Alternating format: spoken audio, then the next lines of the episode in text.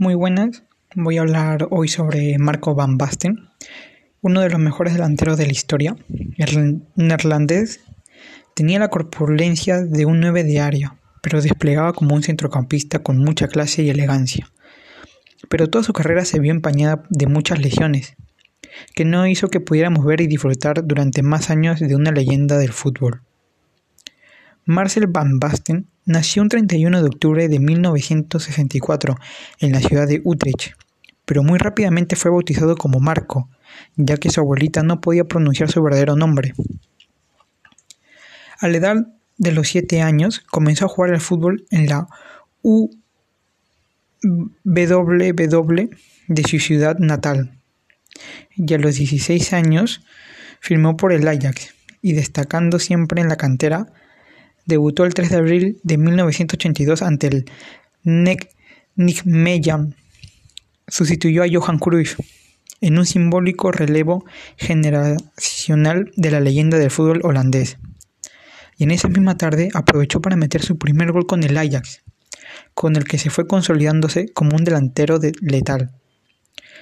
En la temporada siguiente jugó 20 partidos, donde anotó 9 goles y ganó por primera vez la liga holandesa en el curso 83-84, se confirmaría al anotar 28 goles y ser el segundo mejor goleador de toda Europa.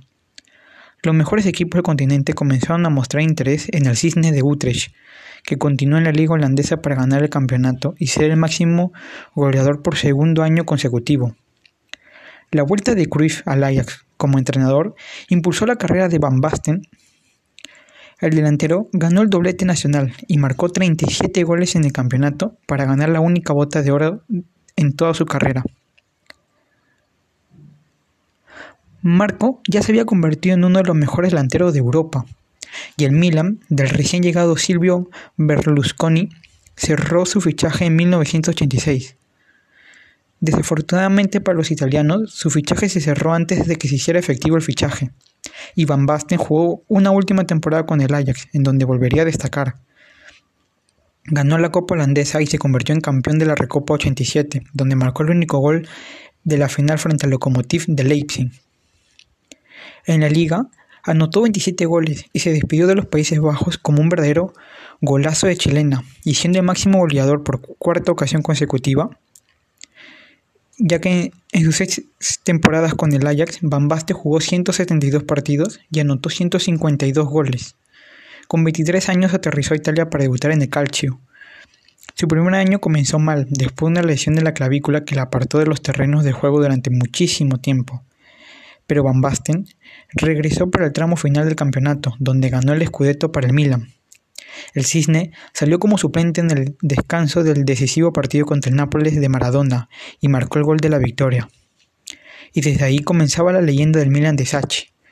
Van Basten ya había debutado con la selección de los Países Bajos en 1983, pero todavía no, no había podido disputar de ningún gran torneo internacional. Su momento llegaría en la Eurocopa de 1988, celebrada en Alemania Federal, donde se resarciría de un curso lleno de lesiones. Comenzó como suplente en la derrota inicial ante la URSS, pero salió a rescate para su país al marcar tres goles ante Inglaterra.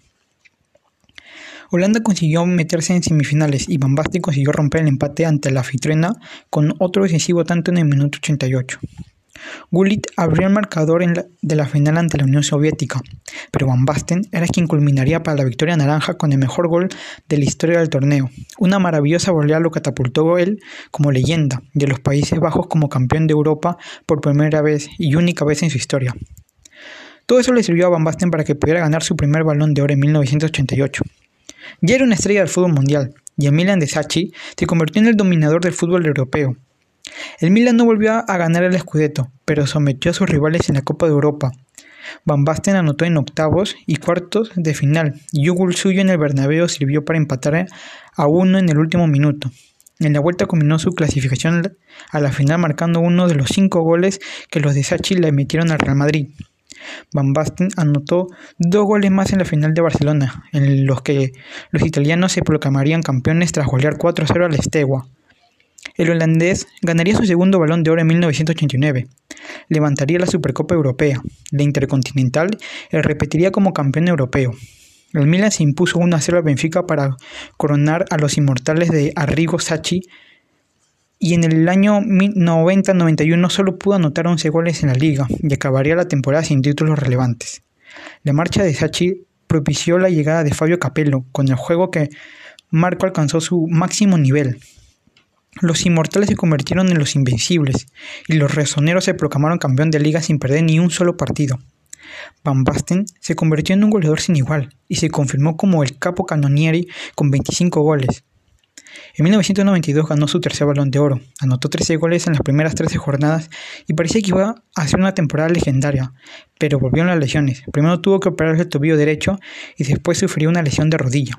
Van Basten llegó a jugar como infiltrado en la final de Champions contra el Marsella, pero fue sustituido por el tremendo dolor que tenía. Los 68 minutos fueron los últimos momentos de terreno de juego. El Milan perdería la final y perdería su estrella. Con 28 años, las lesiones acabarían con su carrera. Y con solo 30 años, en 1995, anunciaba su retirada entre lágrimas. Gracias.